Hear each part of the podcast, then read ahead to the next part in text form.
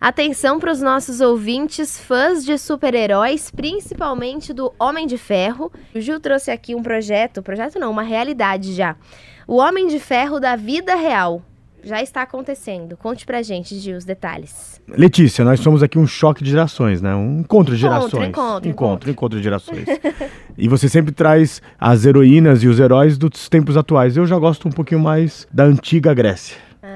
Então, esse super jovem que mora numa pequena cidade na Inglaterra e montou a sua startup, quando eu conheci o trabalho dele, eu fui pesquisar um pouquinho e você sabe que Ícaro, né? Ele, ele foi o que construiu o labirinto de Minotauro e depois ele ficou preso ali. E o que aconteceu? Eles fizeram a primeira asa feita de mel de abelhas e penas de pássaros para poderem fugir daquele, daquele local. Porém, ele é, voou muito alto e aí o sol derreteu tudo e ele despencou e se afogou. Passado esse momento né, da mitologia, caímos agora em 2019. Uma startup em Salisbury, na, na, Inglaterra, ela conseguiu desenvolver um tipo de uma jaqueta que faz com que você possa realmente voar em uma velocidade que chega até 80 km por hora e você consegue é, entender como que está sendo esse novo mundo e se sentir um pássaro. É impressionante. É, ainda é caro, porém, você está vivendo uma nova era dos ícaros do século XXI. Para quem está curioso aí, custa a bagatela de 440 mil dólares.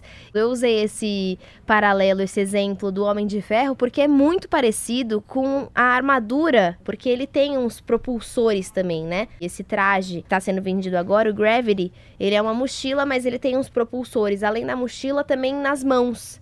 Então é muito parecido com o traje do Homem de Ferro. Ele só não é vermelho e, e, amarelo, né? Mas sabe o que é bacana? Às vezes a gente recebe aqui muitas mensagens, eu recebo perguntas de pais, etc. Olha só a história dele. Quando ele era criança, ele queria ser um inventor. Ele tinha como hobby o aeromodelismo, que é construir aqueles aviões, né? E aí depois ele foi trabalhar com impressão 3D de líquido de metal, juntando o sonho dele de criança com o hobby dele com o primeiro trabalho dele, ele cria essa startup. Muito bem, se você quiser saber mais sobre o traje do Homem de Ferro da vida real, entra lá no nosso site bandnewsfm.com.br e procura a coluna Revolução Band News.